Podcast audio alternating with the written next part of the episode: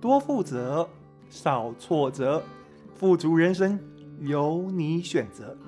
欢迎你收听火星爷爷的听故事学负责。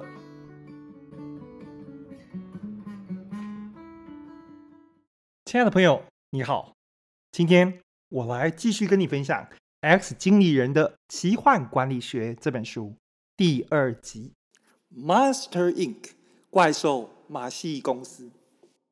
完美基因的研发副总舒伯特是一个传奇的基因工程怪杰，史上第一只复制蚊子、复制跳蚤、复制乌龟、复制壁虎都出自他的手笔。大学时代，他就曾经成功的结合跳蚤跟蚊子的基因，创造出史上第一只跳跳蚊。舒伯特很有天分，也很努力。然而，真正促使他走向基因工程这条路，是因为漫画《蜘蛛人》。小时候第一次接触蜘蛛人的漫画。舒伯特就被隐藏在漫画中的真理给深深撼动。什么？你以为舒伯特看见的是胜利永远属于正义的那一方吗？不，太肤浅了。小孩子才会相信那种东西。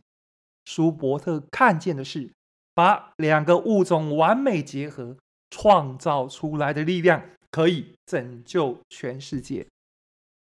完美基因的同仁都知道，舒伯特毕生的梦想是创造出真的蜘蛛人。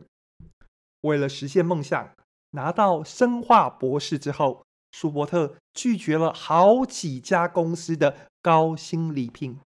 他草拟了一份事业计划，想要找金主成立怪兽马戏公司。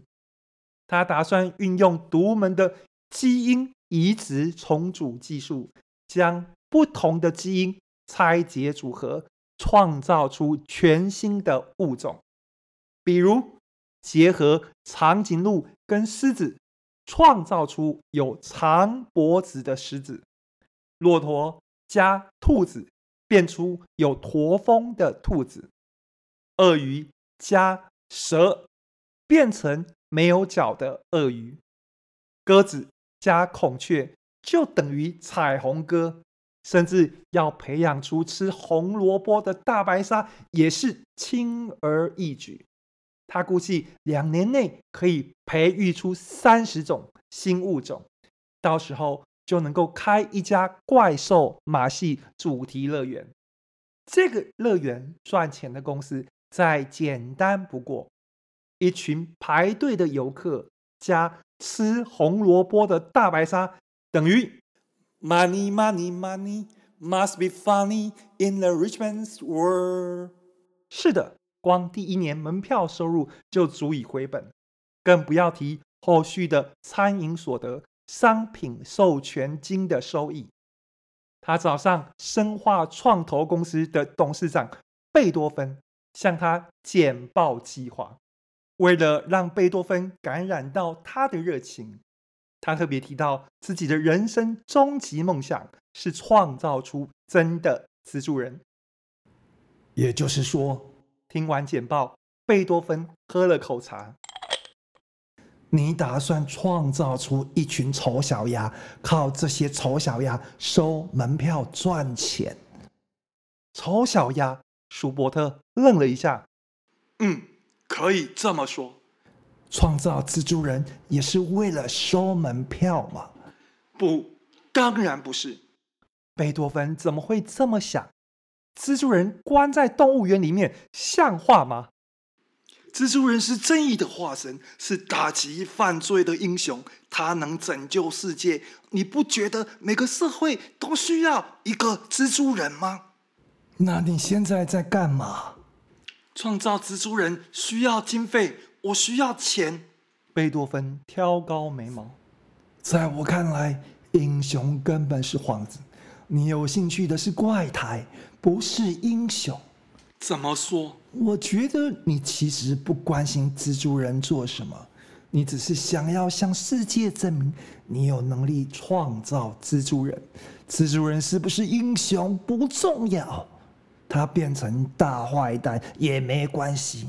反正你那么厉害，蜘蛛人为非作歹，你随时可以弄个蝙蝠侠来对付他。我我不明白，这世界上有人瘸腿，有人唇腭裂，有人脸上长瘤，有人瘫痪翻不了身。你有能力改变他们，让他们过更好的生活。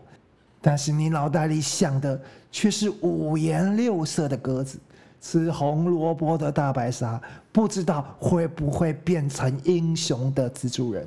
我我问你，让蜘蛛人变成英雄的原因是什么？他有超能力，是吗？蜘蛛人的死对头那个没有超能力？为什么他们有超能力却变成大坏蛋？他们误用了超能力。对，你说的对，他们误用了超能力，他们浪费超能力去做坏事，蜘蛛人只好跟着浪费超能力陪他们打架。一个心术不正的人拥有超能力，好危险！他坏事做尽，像杂草一样，野火烧不尽，春风吹又生。为了阻止他，蜘蛛人只好出马，把自己搞得像一台忙碌的除草机。你以为草割完就算了嘛？不，蜘蛛人打击坏蛋只会创造更多的坏蛋，因为坏蛋消失，蜘蛛人就失业了。这就是我们的问题所在，所有人都弄错方向。更多的国防预算，创造出更多的战争；更多的警察，创造出更多的罪犯；更多的除草机，创造出更多的杂草。这就是你要的吗？把蜘蛛人变成一台除草机？舒伯特无言以对。你很有才华，但有才华不够。那些地雷谷公司的老板也很有才华，但是贪念一起，他们的才华就变成帮凶。一个心术不正的企业家会引爆地雷，把投资人变成陪葬的兵马俑。你有才华，你可以靠噱头引起注意，但是那不会长远。没有人能靠噱头赢得长远的尊敬。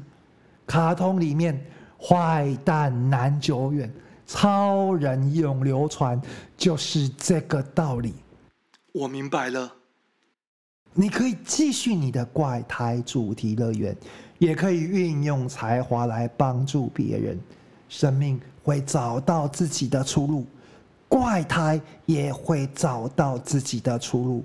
你可以继续创造怪胎，但你永远不会知道那些怪胎最后会把你带到哪里去。离开贝多芬，舒伯特想了很久。三个月后，他成立一家新的公司。新公司不经营怪兽主题乐园，而是帮助人们改善外观与身体机能，让人们生活更愉快。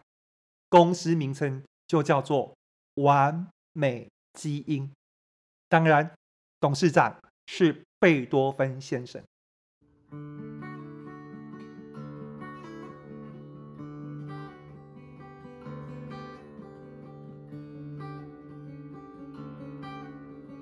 听完第二集故事，你有什么体悟呢？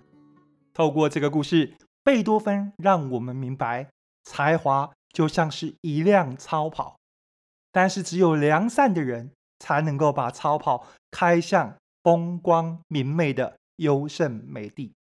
X 经理人的奇幻管理学，我们下回见。